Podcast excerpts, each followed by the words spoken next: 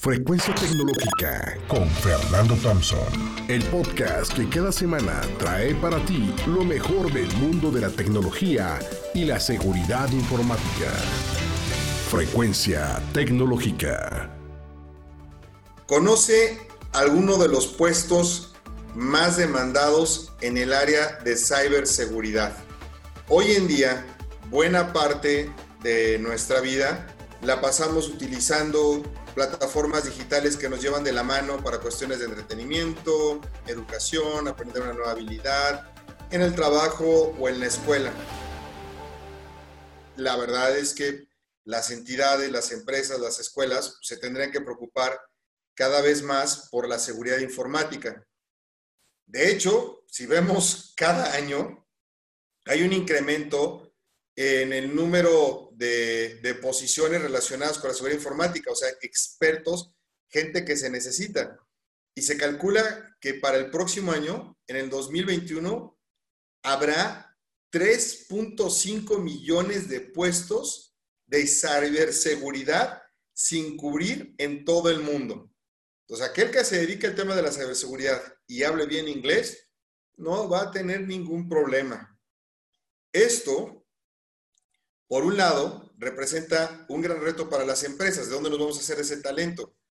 Ya que es cada vez más difícil encontrar a personal calificado, pero por el otro lado, también representa una gran oportunidad para aquellas personas que precisamente están buscando dar un salto para su desarrollo profesional. Puestos de trabajo están desapareciendo y nuevos se están creando. O sea, como en todas las disciplinas, siempre hay un número de puestos relacionados a ciberseguridad que requieren cierta especialización.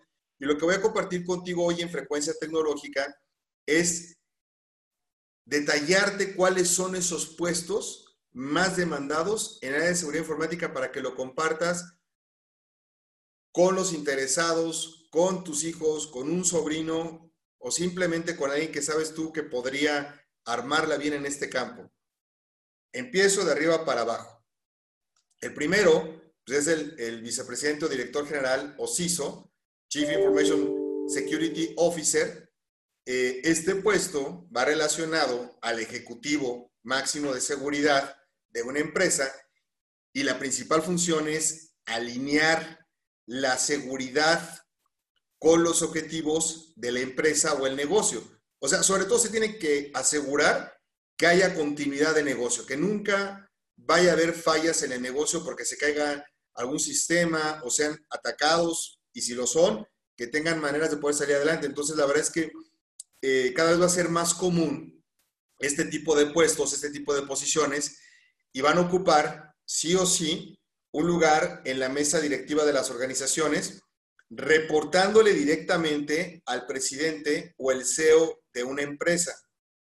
Tal cual, mira, un CISO es el encargado de generar e implantar políticas de seguridad de información, garantizar la privacidad y seguridad de los datos de la empresa, así como supervisar el cumplimiento normativo de la seguridad de la información, asegurar los activos digitales y proteger a la gente desde el punto de vista digital. ¿Ok?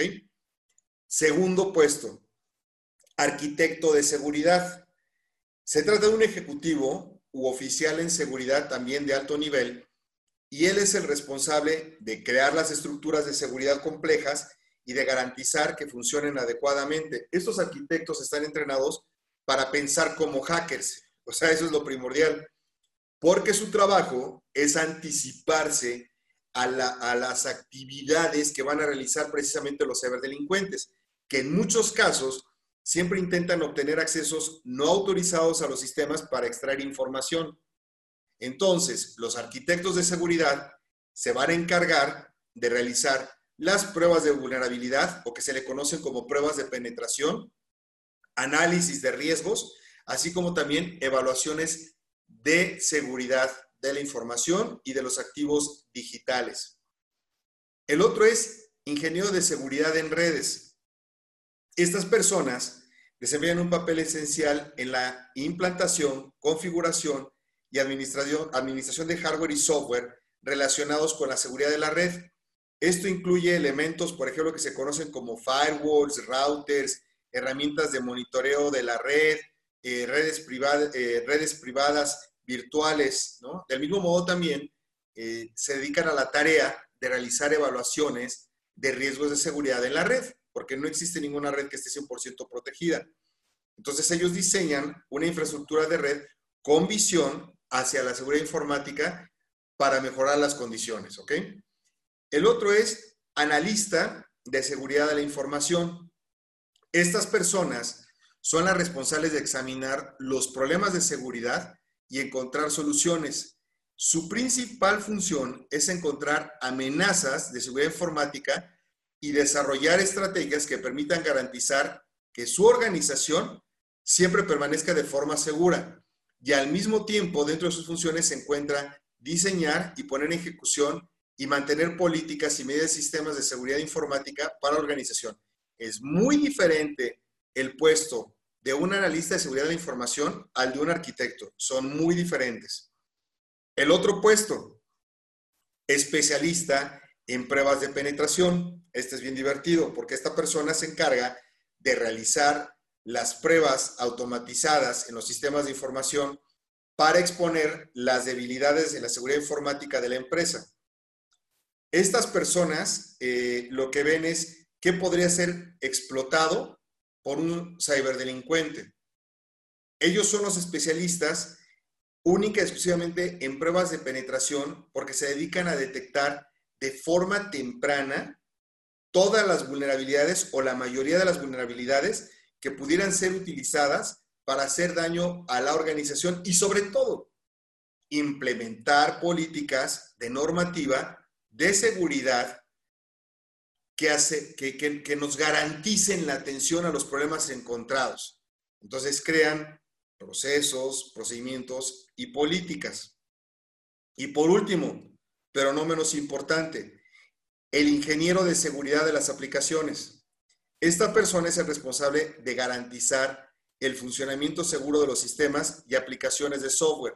Podemos decir que es un desarrollador de software o de sistemas o de aplicaciones, pero con un enfoque particular en la seguridad informática. Y su principal tarea es evaluar las líneas de código para asegurarse que la aplicación que se esté haciendo cumpla con los lineamientos y políticas de seguridad establecidos y en muchas ocasiones trabaja de la mano con los especialistas en las pruebas de penetración. Él también trabaja con la gente de desarrollo de sistemas, por ejemplo, con las metodologías que estén utilizando, si son ágiles como DevOps y demás, porque él tiene que trabajar muy rápido para no ser burocrático. Y el último puesto es ingeniero de seguridad en OT u operaciones tecnológicas, que a diferencia de, de tecnologías de la información, se dedica a asegurar que los dispositivos que están, por ejemplo, en plantas eh, manufactureras o dispositivos de seguridad que las puedes conocer como cámaras de seguridad o controladores lógicos programables, programables para la parte de producción, no caigan en manos de los hackers, porque a lo mejor no están en la red informática, pero hay muchos robots que tienen controles que están conectados a otra red y que también pudieran ser hackeados. Entonces, el ingeniero de seguridad de OT se especializa precisamente en todo lo que no tiene que ver con bienes informáticos. La verdad es que en el mundo de la seguridad informática hay un inmenso y vasto espectro de puestos. Yo solamente hoy te di algunos ejemplos de puestos enfocados exclusivamente en seguridad informática, pero como estos sí hay mucho más. Yo te recomendaría que, que investigaras más acerca de ellos. Entonces lo repetimos muy rápidamente. Es el Chief Information Security Officer, el arquitecto de seguridad, el ingeniero de seguridad de redes, el analista de seguridad de la información, el especialista en pruebas de penetración, el ingeniero de seguridad de aplicaciones y el ingeniero de seguridad en OT u operaciones tecnológicas. Comparte esto con alguien que quiera crear un área de seguridad y cómo tendría que estar armada su estructura, porque este es el elemento básico para poder empezar y tener un área que cada vez va a cobrar más relevancia. Te invito a que sigas eh, estos podcasts, hashtag frecuencia tecnológica, donde describimos de manera clara las tendencias que van a impactar más a las empresas y países en materia de innovación y tecnología. Nos escuchamos la próxima semana.